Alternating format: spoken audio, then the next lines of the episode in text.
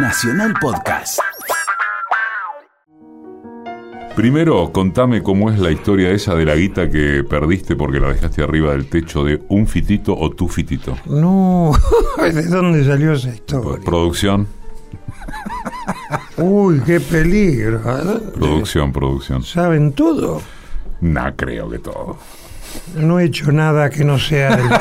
del- Resi- resistís un archivo, quiero decir. Eh, sí, nada que no haga el bichito humano, como dice Galeano. No he hecho nada que no... La- los primeros ahorros que junté, yo vivía en San Telmo, había comprado un departamentito en San Telmo, vivía con mi mujer, este, y estacionaba a la vuelta de mi casa una playa abierta, pagaba cochera, este, y tenía un fitito.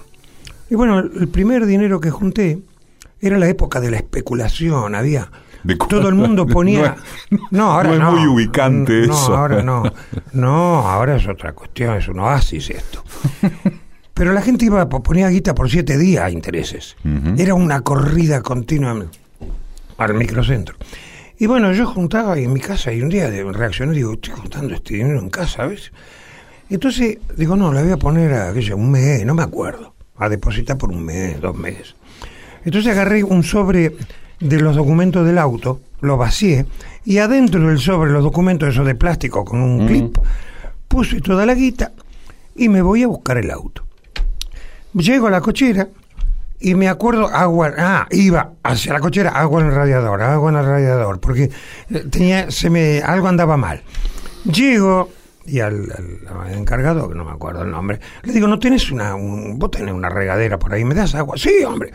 Me da una regadera con agua, voy al fitito, pongo el sobre sobre el techo, abro la tapa de atrás, el, est- estaba mal hecho el auto, tenían los motores atrás. Levanto, le, le echo agua, echo agua, echo agua, cierro, bajo la tapa y en ese instante que bajo la tapa escucho, Hugo, ¿qué haces? Era un auto que salía. Escope se llamaba aquel compañero. Le digo, ¿qué haces vos acá? Yo, yo todo y nos ponemos a charlar. Le devuelvo la regadera, termino la charla con este, subo al fitito y salgo. Y estaba llegando a la Casa Rosada, iba por el bajo, y miro el asiento y digo el sobre, el sobre, miro el piso, el sobre.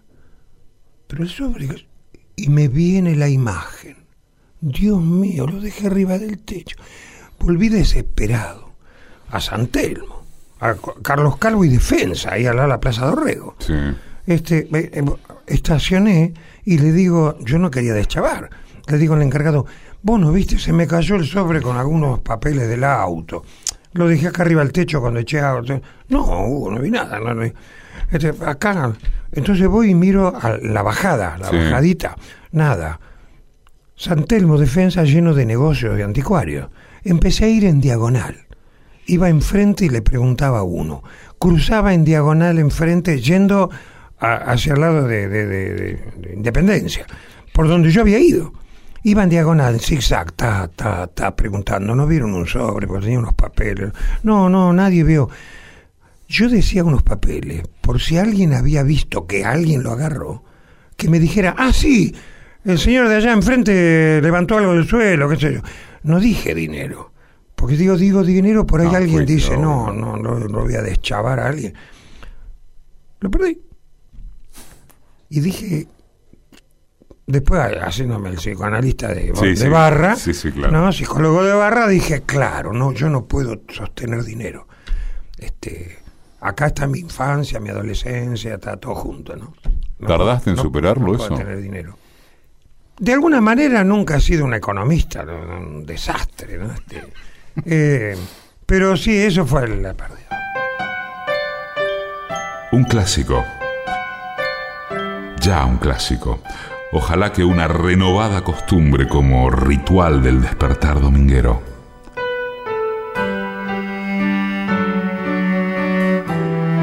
Domingos, 11 a 12, un programa de entrevistas. Decime quién sos vos. Hoy cuenta quién es Hugo Arana. Carpintero, albañil, pintor, todo eso lo aprendiste con quién antes de meternos en Jamás lo aprendí, fui malo en todo. Este, ¿Pero estabas dispuesto, Pero- llegado el caso, a vivir de eso? Sí, por ahí yo tengo vengo carpintero en mi casa y tengo herramientas. Eh, gubia, formones, serruchos. Este. Eh, fue lo que más trabajé, trabajé en una carpintería. Pero laburé desde los 11 años. En mi casa había que laburar. Y a los 11 años laburé con un zapatero, a dos cuadras de mi casa. Y después fui cambiando de laburo, seis meses en un lado, un año, dos años duraba. En una fábrica de armas laburé y les hice un paro, una, armé un- una pequeña revolución y me echaron a la mierda a los 15 días. Porque lijábamos culata, a mano. Y éramos 7, 8 pibes, todos menores, 15 años, 17. Y respirábamos el- el- ese polvo de la madera. Y laburábamos de 6 a 2 de la tarde. Y a las 10 se paraba y nos daban un litro de leche, una botella de leche, esa botella verde. Nos daban un litro de leche porque era insalubre el trabajo. Y yo le dije un día a los compañeros, "Ve, muchachos, esto nos va a sacar el polvo de los pulmones y de los bronquios. ¿Qué, trabajo insalubre con una botella de leche? Y empecé a armar un revuelo. Este, yo había entrado porque el que lustraba las culatas, que estaba dentro de un cuartito él, él no respiraba polvo, lustraba a mano, el lustre con, con piedra pómez y, y barniz, lustraba a mano, él me había recomendado. o sea que yo fui porque era un buen pibe. y armé un acto revolucionario. Empecé, empecé, empecé a convencer pibe, qué sé yo, se armó un despelote y me echaron. 15 días, Laura. Hugo Arana nació en Buenos Aires el 23 de julio de 1943. ¿Venías de espíritu rebelde formado como? Si la respuesta es afirmativa. No, no era un militante, pero sí tenía alguna zona de, de- de- yo no diría del honor, no lo llamaba honor, no, pero de no me hagas lo que no te hago, ¿no? Este, Mi padre era peón de campo, eh, me crié en la capital porque el parto venía con problemas, entonces a mi mamá la trajeron, a, vivían en Plomer, Trenquelauca, en Peguajó, Ujú. esa zona. Mi padre, mi madre, mi hermano, mi hermana, y de ahí. Y de cuando yo fui a nacer, él venía con problemas, entonces toda la familia de mi madre vivían en capital. Nueve hermanos eran, todos. Y ya nos quedamos en la capital y mi viejo no tenía laburo, así él ordeñaba vaca, hacía alambrados, era peón de campo. Entonces nos mudábamos a cada rato, iba consiguiendo los laburos. A los pocos meses de haber nacido fuimos a parar a Monte Grande, este, que mi viejo consiguió ser cuidador de un chalet, de un agente de dinero. Mi mamá limpiaba el chalet, éramos los caseros. Mi hermano y mi hermana iban a caballo al colegio, una legua, en Monte Grande. Hasta los cinco años, de los cinco a los nueve fuimos a Loma de Zamora, todos a una pieza.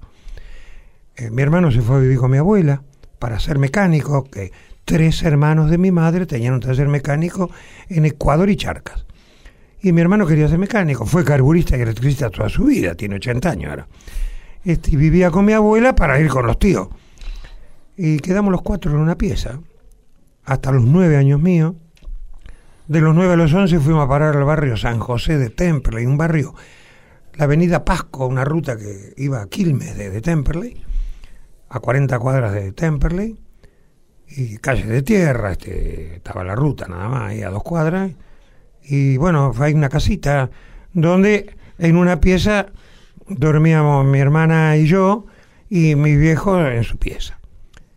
Este, y después llegamos a Lanús a los 11 años. Las tres hermanas de mi madre, enfermeras del Rivadavia, que fueron las que lo- la trajeron, compraron una casita, asfalto, tranvía y colectivo en la puerta, a ocho cuadras de la estación, Lanús Este, el hospital vecinal enfrente. Y, y bueno, yo siempre digo, además apretábamos un botón y se prendía la luz y abríamos la canilla y salía agua. Era un milagro. La esquizofrenia, sí. Ya, se acabó. ¿Por qué te llega tan tarde el actor? ¿21 años? ¿Por todo esto que estás contando?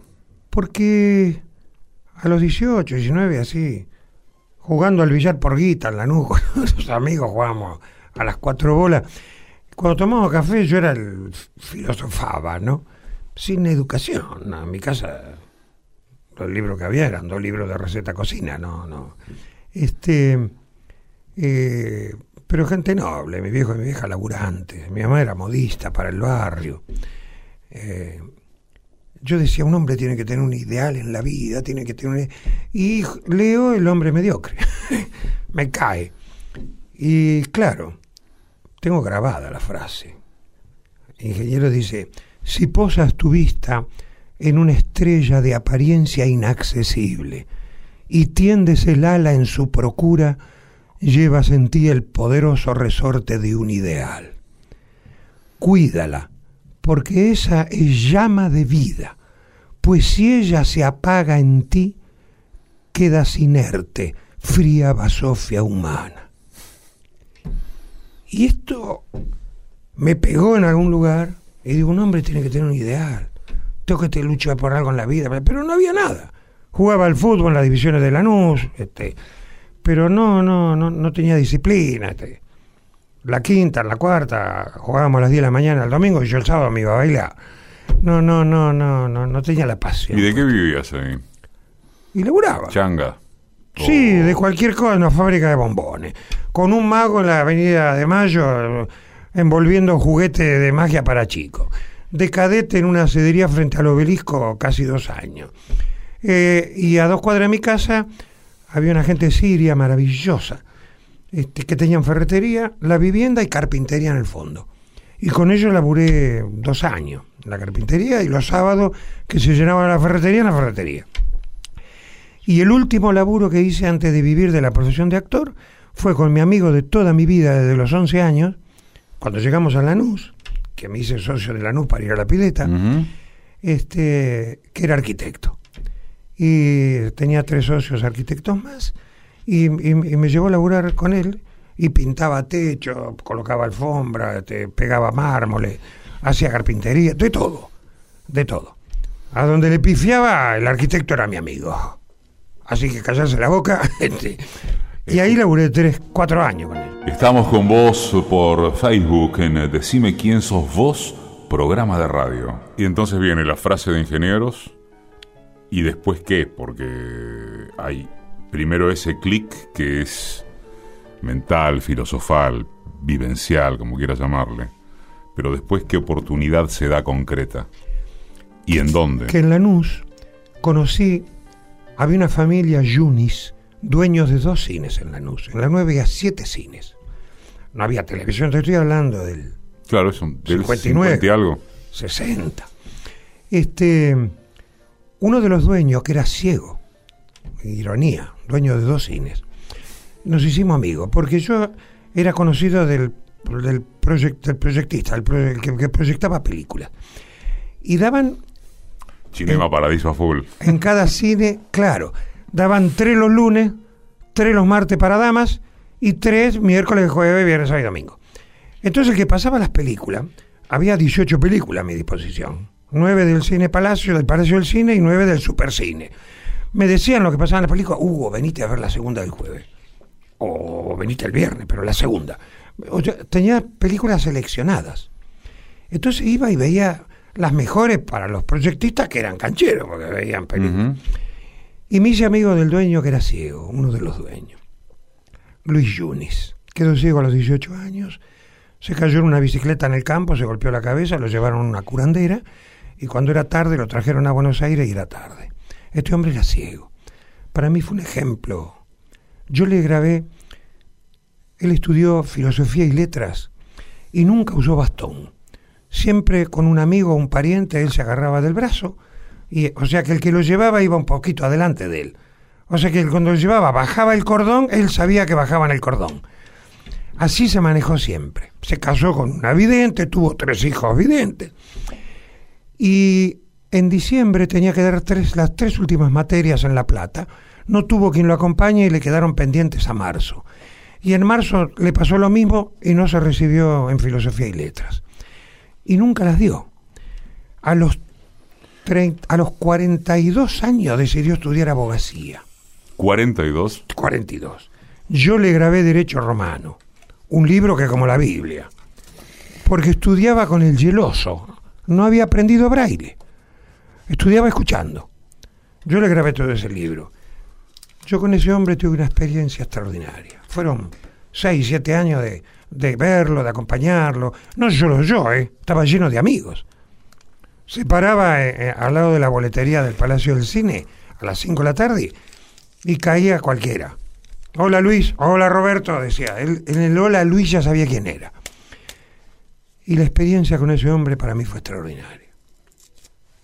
Extraordinaria el desarrollo de los otros sentidos que tiene un ciego. El año pasado filmé una película de ciego, protagonista con Beatriz Spelzini. Se llama Delicia. Y fue una experiencia hacer de ciego para mí, porque me vinieron la memoria emotiva, la memoria emocional, la memoria este, de los sentidos, ¿no? Sensorial.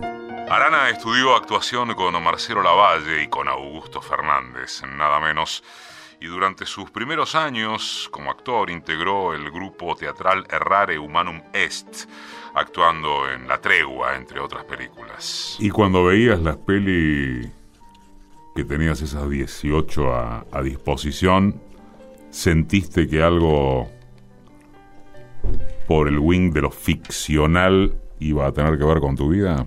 ¿O nada que ver? Pero no fue con esas 18 películas. Los dueños de la ferretería y carpintería, dos hermanos, habían venido de Siria, cura de apellido.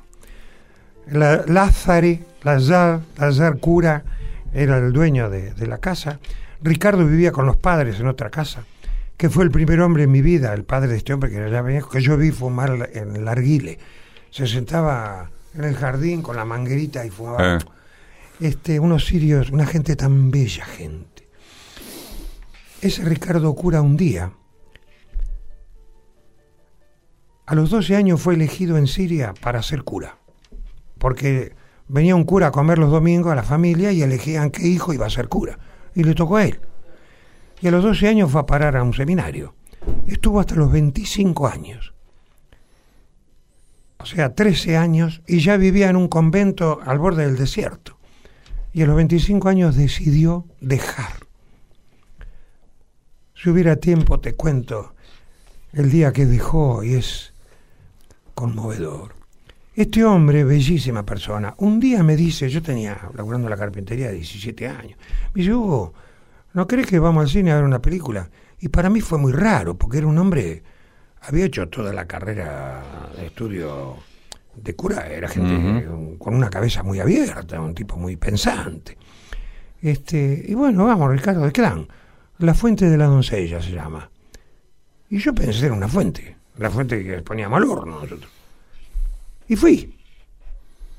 No me olvidaré en mi vida. se me abrió, película de Ingmar Bergman, este, más conocido, un protagonista, este, a, mí se me abrió otro mundo. Yo vi que existía otra realidad. Porque yo veía la de John Wayne, este, en esas 18 películas, ¿no? Oíme, Bergman no es fácil, ¿eh? No, no, no, pero es una de las películas. impacta lo que Es una de las películas más sencillas. Sí, ponele. Ponele. Es una de las películas. No es silencio. No es el. No, sí. Este. Eh, me mató. Yo quedé. Yo descubrí que había otro mundo. Y después de ahí el puente hacia qué cosa que pasó. Y que laburando con este amigo arquitecto en Perú y Venezuela, no me olvido más, bajé, no sé, iba a comprar tornillos, no sé qué iba, todo pintado, porque estaba pintando un cielo raso yo este, y veo un afiche de café aspirina, esto lo he contado, me lo han preguntado porque es así, la verdad. Y voy caminando de frente en la vieja vereda, los edificios viejos dejaban una vereda más corta. Los nuevos estaban más adentro. El que nosotros estábamos refaccionando oficina, edificio Calvente, está un edificio de granito negro. Este, voy de frente y veo un café, un afiche de, bueno, de una marca amarillito que decía hágase actor en círculo. Centro Experimental Cinematográfico. Y yo lo tengo grabado, me quedé parado actor, porque el cine me gustaba mucho. Y anoté la dirección. Y el día que cumplí 22 años, uno de estos tíos dueños del taller mecánico Ecuador y Charcas, que era padrino mío, hablaba así, venite ahijado, te quiero saludar, dale, venite. Voy, me regaló una camisa canadiense de esas escocesas a Sí. cuadro. Tomamos un café y me fui, caminé con la camisa dos cuadras hasta Ayacucho y hasta Ayacucho y Charca y me anoté en el Centro Experimental Cinematográfico.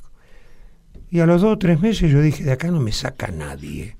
Yo sentí que era eso. Eso fue un 23 de julio, Claro.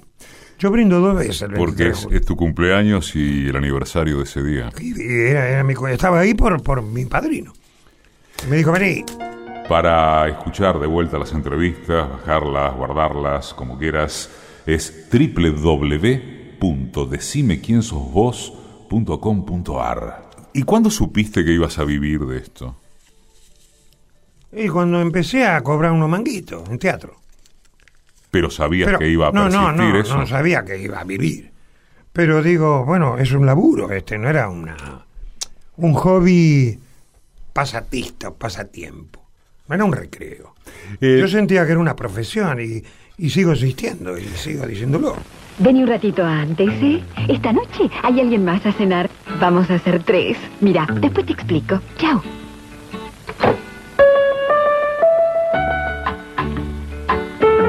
Hola querida, ¿qué tal? Te estábamos esperando. ¿Pero quién es el invitado? ¿Dónde está? Ahí.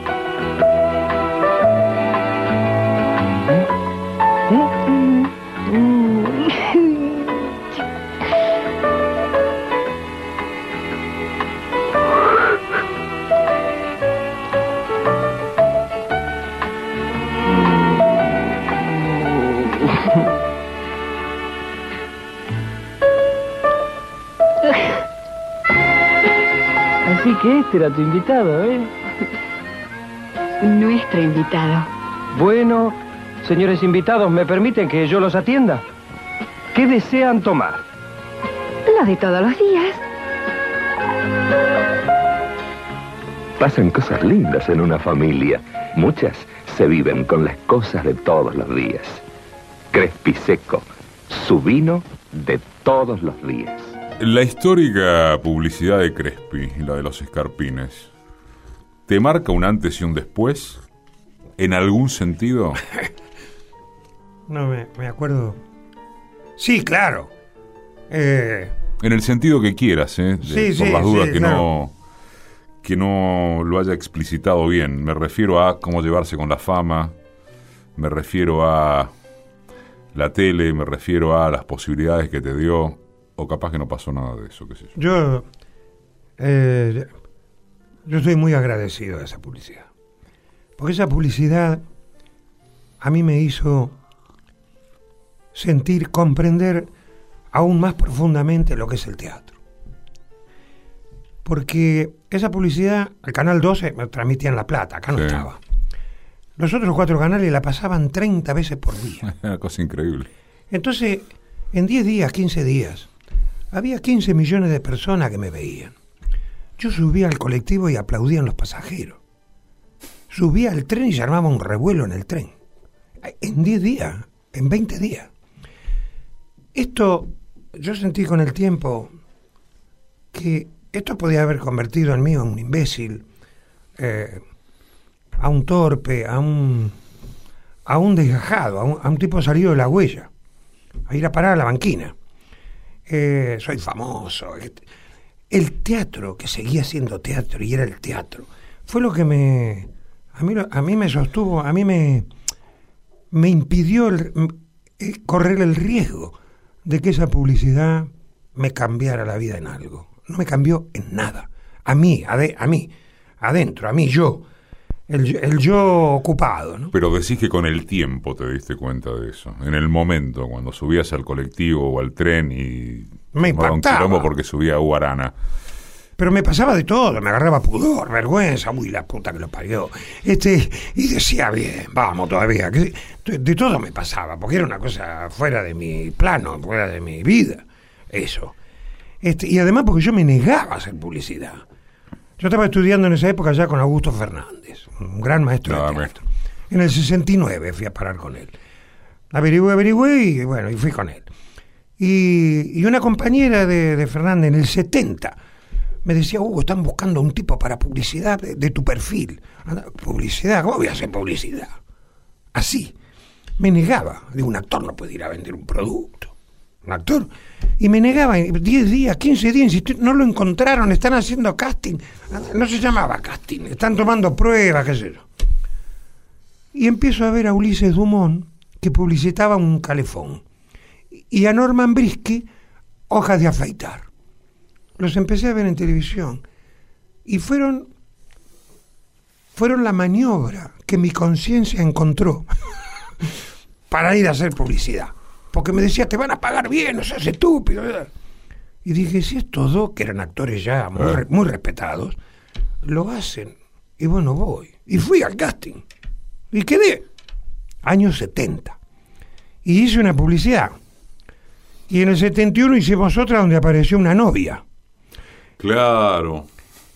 En el 71 otra vez hicieron la segunda donde aparecía Ángela Ferrer Jaimes, una maravilla de gente, actriz, que era mi suegra, una comida con mi suegra y mi mujer.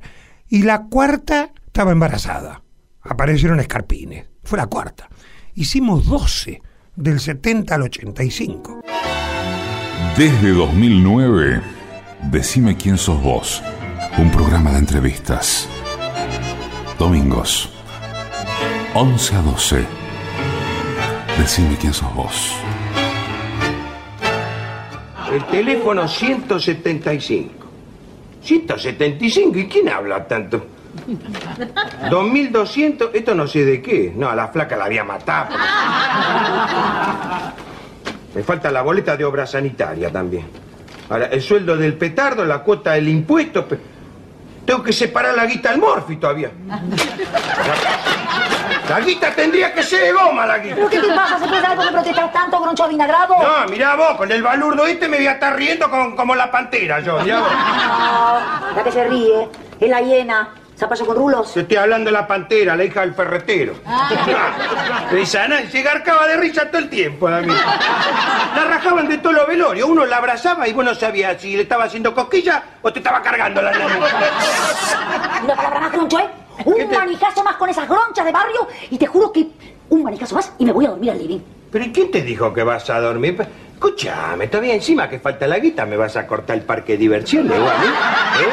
Eh, bueno, guita no ¿Eh? tenemos, guita no tenemos, pero, Claro. pero yo este ¿Qué? mes voy a cobrar mi primer sueldo. ¡Cortala, cortala ahí!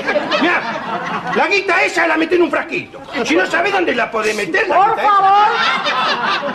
No me tirás una pálida más con mi trabajo, ¿eh? Yo trabajo, esa porquería, trabajo, venís a hablar. Pero si yo soy la productora del teleteatro que va primero en el rating. Sí. Primera sin tocar, segunda Q, ladera, tercera rodilla, cuarta taquito y centro. ¿Pero qué estás diciendo, tarado? ¿Tarado? No me insulté a mí, ¿eh? Hoy cuenta quién es Hugo Arana. ¿Por qué, ¿Por qué la amiga esta te dijo, están buscando alguien con tu perfil? ¿Cuál era ese perfil? Era un tipo simpático, familiero, no, simpático, porteño, barrio, eh, que llegara, eh, porque es genial, es, es tortuoso y es maravilloso. Después de dos o tres años de estar haciendo publicidad, Sí. arribo, llego, me muestran la carpeta del estudio de por qué entré. Hasta ahí, hasta ahí la publicidad de Crespi era custodiado por expertos. Totalmente. Porque entraba un tipo en la bodega, al final, canoso, bien puesto, entraba, le daban una copa con breve vino para los catadores, cataba camisa blanca, corbata, y hacía nada más. Cabeceaba como asintiendo, le devolvía la copa al que se le había dado, hacía "Ujú", la entregaba y custodiado por experto. Y esto era siempre. Y en la carpeta que me mostraron, yo dije, Dios mío, fueron descubriendo que ese personaje ya venían muchas cosas. La gente empezó a decir, pero ¿quién es? ¿Pero qué hace? ¿Pero por qué le tenemos que hacer caso a un tipo que no sabemos quién es? Empezó a ser un peligro para la publicidad. Porque además, el vino común, mirá el estudio, eh, me lo dieron a leer todo, eran tres páginas. El vino común lo elegía la mujer. Y el sábado, el marido, el hombre era el que elegía el vino. Incluso lo iba a comprar. Se iba hasta el almacén a comprarlo. Pero el común era la mujer la que traía el vino, todos los días. Entonces, los hombres empezaron, les empezó a joder ese tipo casi galán, canoso, maduro, que hacía... "Ujú", y que le hacía comprar a la mujer el vino. Todo un estudio psicológico de por qué se empezó a convertir en un peligro. Había que sacarlo.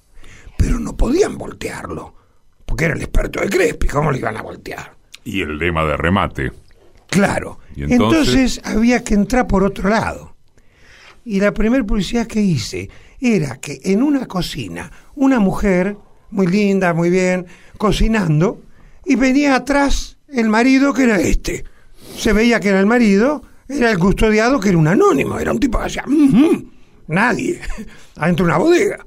O sea que tenía, ah, tenía una esposa. Ah, comía en la casa, la mujer cocinaba. Ah, sonaba el timbre. Y él decía, ahí está. Abría la puerta y entraba yo, un amigo. Hola, hola, ¿qué tal? Este, un simpático, un tipo de barrio, un común. Entraba, qué sé yo, iba al living. Y le, le digo, ¿le puedo poner qué tomamos? Y me decía, abrí. Y me señalaba una, una, una puerta.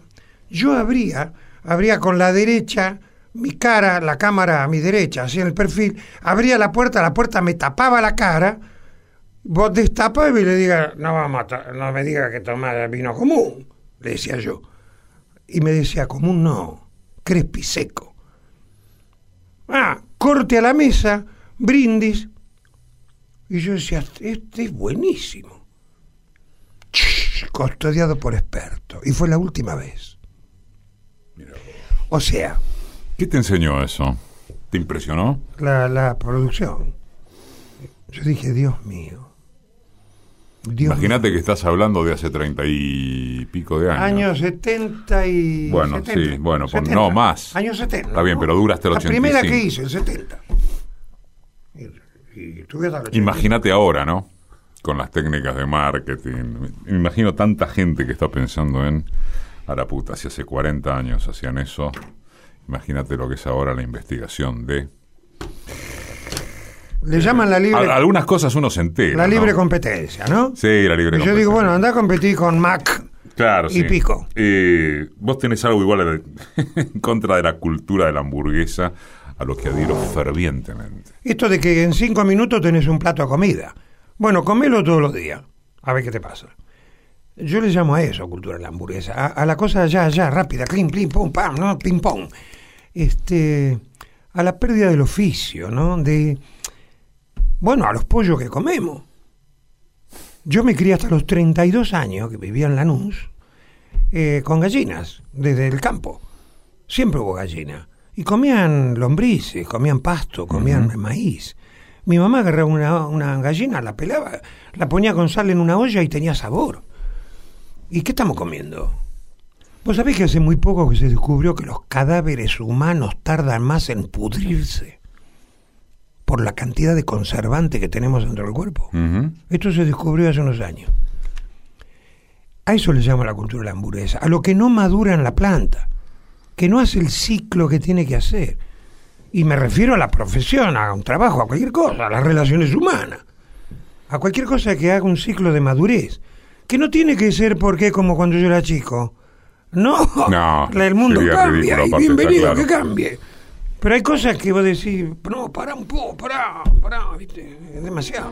A mediados de los 80, Hugo fue uno de los protagonistas recordadísimos de Matrimonios y algo más, la comedia televisiva que dirigía Hugo Moser. Y todos se acuerdan también, junto a Cristina del Valle, del sketch El Groncho y la Dama. Otro de sus recordados personajes fue el de Hugo Araña. ¿Qué relación tenés con eso? ¿Con la melancolía sería? No. Soy un melancólico. Sos melanco. Me- Melanco, melanco depresivo soy, sí. Este, yo me doy cuenta que más de una vez el humor me, el humor me, me, me- me- pone un chaleco salvavidas. Este, y, y siempre creí que el humor era eso. Creo que es eso. El humor es, un- es ir hacia un lugar pero huyendo de algo, ¿no? También, también. Eh, una vez me. me impactó haberte leído en una nota de hace tiempo, de Clarín del 2007, mira. Eh, a propósito de la actuación, y vos decís que todos hacemos un personaje y que actuamos como creemos que nos va a ir mejor, y preguntás, vos preguntás, ¿sabés qué es la personalidad? Viene de persona, con doble N, que era la máscara en el teatro griego.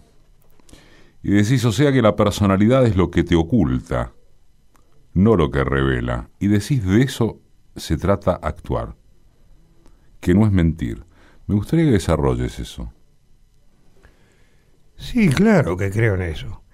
Eh, sí, creo que nos mostramos en la vida le damos forma a un contenido.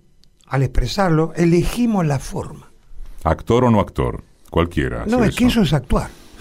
Bueno, pero entonces todos actuamos Eh, Yo, eh, Todo el tiempo. perdón, yo no soy dueño de ninguna verdad. No, Sí, nadie no, dice no, eso. no, no, no, quiero pero- decir que no, no, Sí, que no lo vayan a tomar más que como un comentario de café, a ver si todavía escucha algún... claro, no, porque aparecen sentencias después. Sí, aparece el sociólogo, el Me ha pasado en, en- en notas escritas que el, el, eh, abreviar seis, seis frases en una y entonces aparece la sentencia. Entonces, Arana dijo que esto es así, así, así. ¿No? No dando margen a lo único que existe, que es la ilusión, las creencias, para mí es eso lo que existe. La, la palabra creer es que, que estoy creando. Creo, eh, es que creo algo. Yo, yo digo siempre, y de verdad lo creo, creo que Dios existe. Creo que es la mayor creación del hombre. Lo creo. Y existe porque influye en la humanidad, o sea que existe. Y yo creo que el hombre lo ha creado. Pero es una creencia mía. No, no, no anula otra creencia, o la contraria. No la quiero anular. Es lo que yo creo. Entonces le damos forma siempre. a un contenido. Este, bueno, yo, yo doy el ejemplo de, de la, de la actuación más, la eterna, la, la de la humanidad entera en cualquier cultura. Lo que hacemos todos los días. Es, es el ejemplo más profundo, claro y preciso de lo que es actuar. Todas las culturas, desde las cavernas o desde donde quieran, Mm. desde alguna nave que vino, este, hacemos lo mismo todos los días, cuando vamos a dormir. Hay gente que duerme en la tierra, otro que duerme arriba rama de un árbol, eh, este, qué sé yo, bajo una choza, en una hamaca, tipo hamaca paraguaya, con triple colchón de resorte. Todos hacemos lo mismo. Nosotros más o menos, clase media, qué sé yo, apagamos el velador, nos acomodamos, cerramos los ojos, nos pon- disponemos, ¿no? Vos haces eso. Yo estoy parado ahí, veo que te acomodás, apagas el velador, cerras los ojos y te digo, eh, ¿qué estás haciendo? ¿Qué actúas que dormís y estás despierto? Uno actúa que duerme para que el sueño venga. O sea, uno hace lo que hace el que duerme. Actúa eso. Porque pareciera que el cerebro dice, ah, este quiere dormir. Bueno, vamos a dormir. Uno no espera el sueño sentado con los brazos cruzados así derecho, porque nadie duerme así. O sea que es el ejemplo más básico de que uno actúa y si define la forma, la define bien, tiene muchas posibilidades de que aparezca el contenido que tiene esa forma.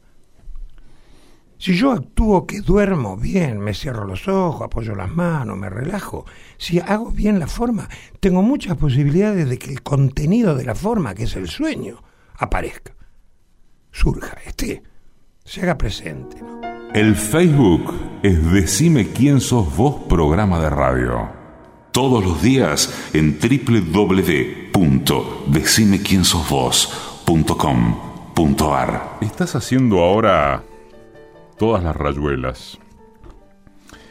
Que es una obra muy bien comentada, unánimemente bien comentada. No sé cuánta bola le das a la crítica, supongo que en alguna parte sí, hay otro que te parecerá un tonto y no le das bola a lo que dice, pero bueno.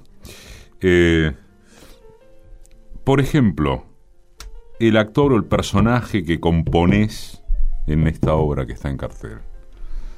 En ese actor, ¿cómo se ve aplicado lo que decís? ¿Se entiende la pregunta? Sí, eh, yo creo que el personaje... eh, Contá tiene- brevemente de qué viene, ¿no? Tiene mucha. Bueno, el- la historia nace de, de una desaparecida militante, Sí. no tirabombas. Este, del cual este tipo se enamoró, él era profesor, ella alumna, y, y se van a vivir juntos. Y al año nace una hija, y cuando la nena tiene cuatro años, a ella la, secuestran. Eh, va, la vienen a buscar a casa y se la llevan. Y nunca más la ve. Y en el 76. Y en el 78, este tipo se entera que vienen por él. Y se raja, se va a España. Y vuelve luego de 30 años a buscar a la hija. O sea, toda la historia de la obra es a raíz de ese hecho. Es una obra con...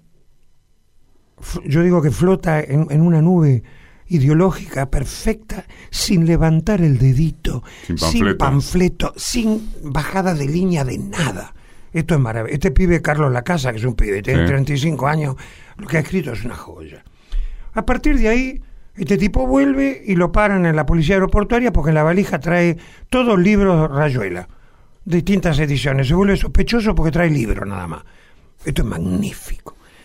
Lo detienen. Bueno, tiene todo, empieza toda una aventura donde empiezan, aparecen los personajes, los otros personajes, cada uno con sus propias historias, ninguno es perfecto, ninguno es este símbolo de, de- de ideal de nada, y hay todo, tiene un humor que la gente explota cuando se ríe, eh, tiene un nudo dramático comprensible para cualquiera.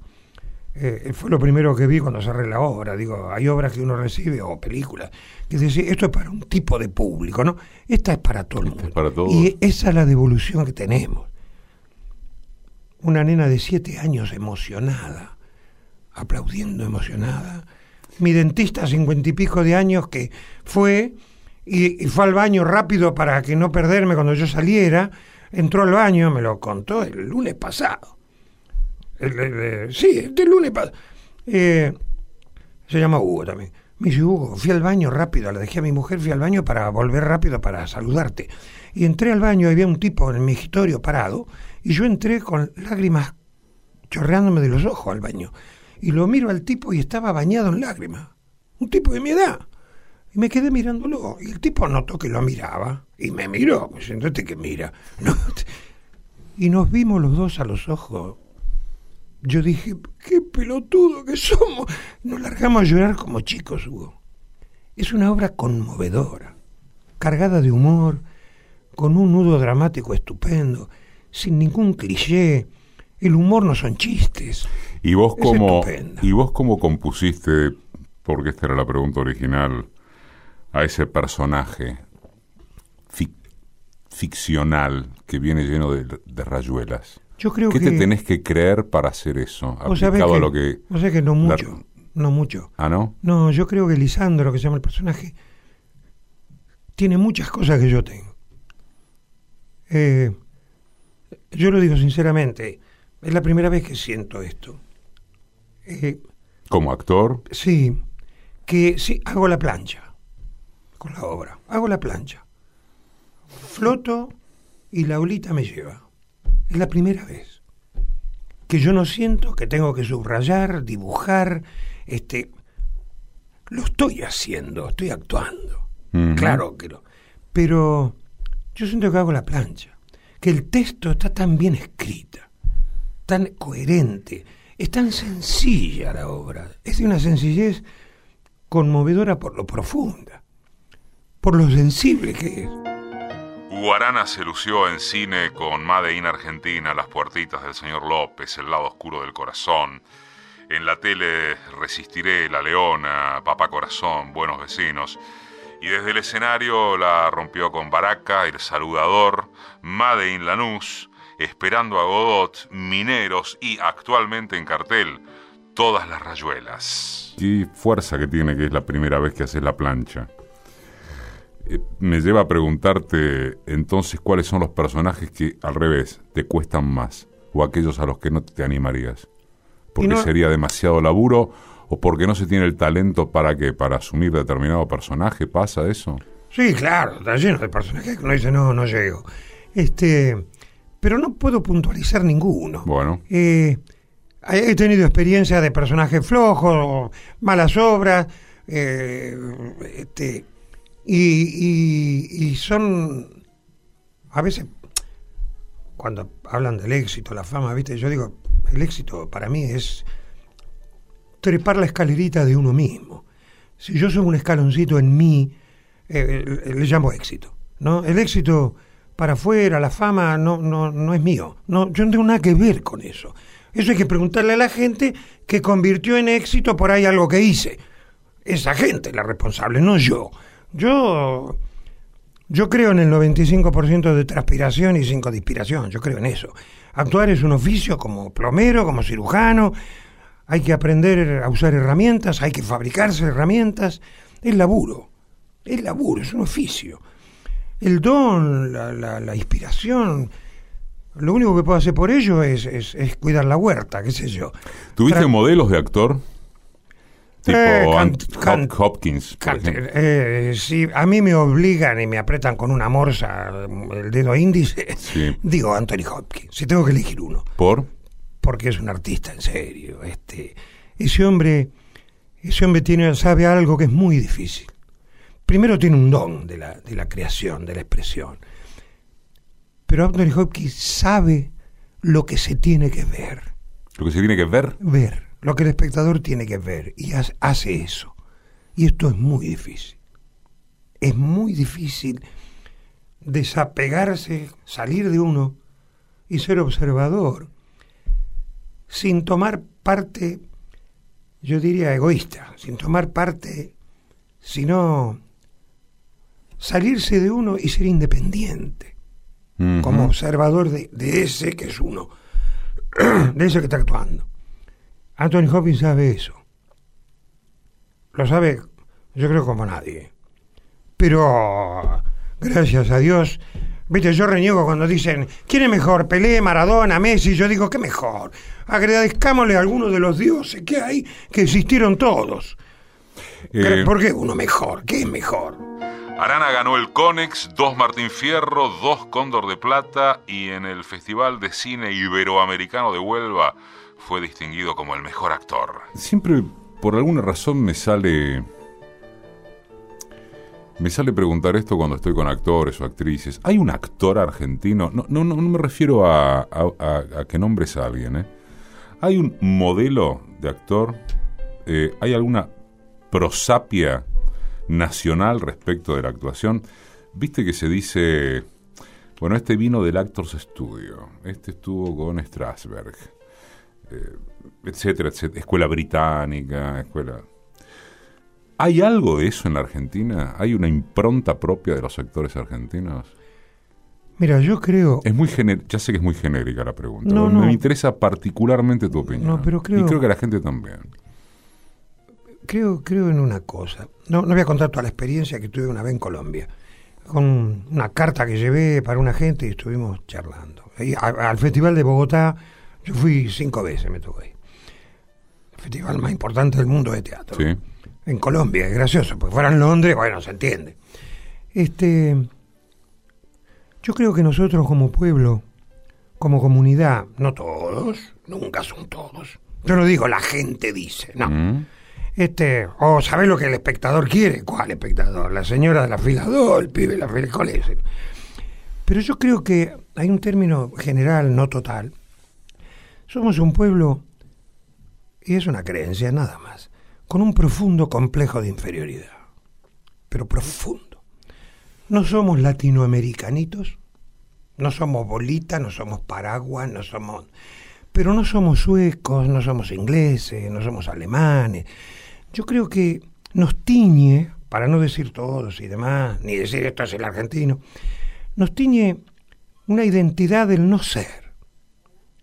Un poco somos aquello que no somos. Esto genera, para mí, dicho groseramente, luces y sombras, ¿no? Blanco y negro. Por un lado, una inseguridad fuerte. Acá se hizo un deporte el psicoanálisis. Y uno podría decir, eh, ¿quién va al psicoanálisis? ¿Por qué tanta gente va a psicoanalizarse? Y porque está enferma, mal de la cabeza, o porque está inquieta y llena de preguntas.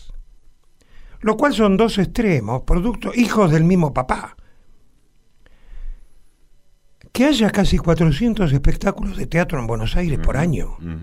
Esto está hablando de una de las luces, no de las oscuridades del complejo de inferioridad. Porque habla, esto es maravilloso la cantidad de espectáculos que hay, pero no porque habemos muchos actores. Es maravilloso porque hay tanta gente que se quiere expresar. Si se quiere expresar, es porque hay cantidad de dudas, de incógnitas, de preguntas. Y hay cantidades de gente que quiere ser expresada, que son los espectadores. Esto habla de la parte de la luz de un complejo, o sea, de un lugar lleno de dudas, con miedos, con fragilidades. Yo creo que esto canalizado es extraordinario. El teatro no está para explicarle la vida a nadie, todo lo contrario, está para tirar de la alfombra y hacer tambalear al espectador a crearle una inseguridad, una nueva pregunta. Yo digo siempre, si de una función sale un tipo con una nueva pregunta, misión cumplida. Listo. Bárbaro. Nunca se le había ocurrido. Ahora dice, oye, esto no le había Y pensado. decís que eso muestra una vehiculización que muestra un tipo de actor. Sí, y, y- y digo acá porque de México para abajo Sí. no hay ninguna duda. El mundo del actor en la Argentina es el más rico que hay, pero sin por eh, Stanislavski primero y por el acto estudio después. Métodos extraordinarios de laburo. Como todo método, hay que saber usarlo, claro, si no se convierte en una fórmula y yo creo que toco timbre y escucho una sinfonía, ¿no? La última, decime quién sos vos. ¿Y qué sé yo? Te juro que estoy en la aventura de... Yo jodo, yo digo, a raíz, a raíz de la actuación, que es, uno busca en la memoria emotiva, en la memoria sensorial, eh, uno busca en, en la infinitud de yos que, que nos habitan, ¿no? A cada uno de nosotros. Yo creo que cada uno somos la humanidad, está todo. Este, lo- los actores varones, en general, nos gusta ser hijo de puta, de, de, de- de- fachos, jodidos, de violadores. Y las mujeres, no todas, les gusta ser de prostitutas. Y esto, esto es, es clarísimo de por qué. Porque jugando yo me permito sacar mi materia negra, la que en la vida no puedo. En la vida, con un Tramontina, yo si hubiera hecho la lista, debe haber dos mil y pico de tipos que le cortaría la yugular. No lo hago por moral, por ética, por miedo a ir preso toda la vida, por miedo a que lo voy a matar y me mate a mí. Este, pero el instinto, ese yo afectado, que es un ejercicio de teatro, es extraordinario, porque tenemos cantidades de yo.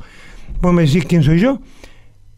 Yo te contesto con una broma que alguna vez dije, que digo que yo sé que va a llegar un día que voy a decir casi me conozco.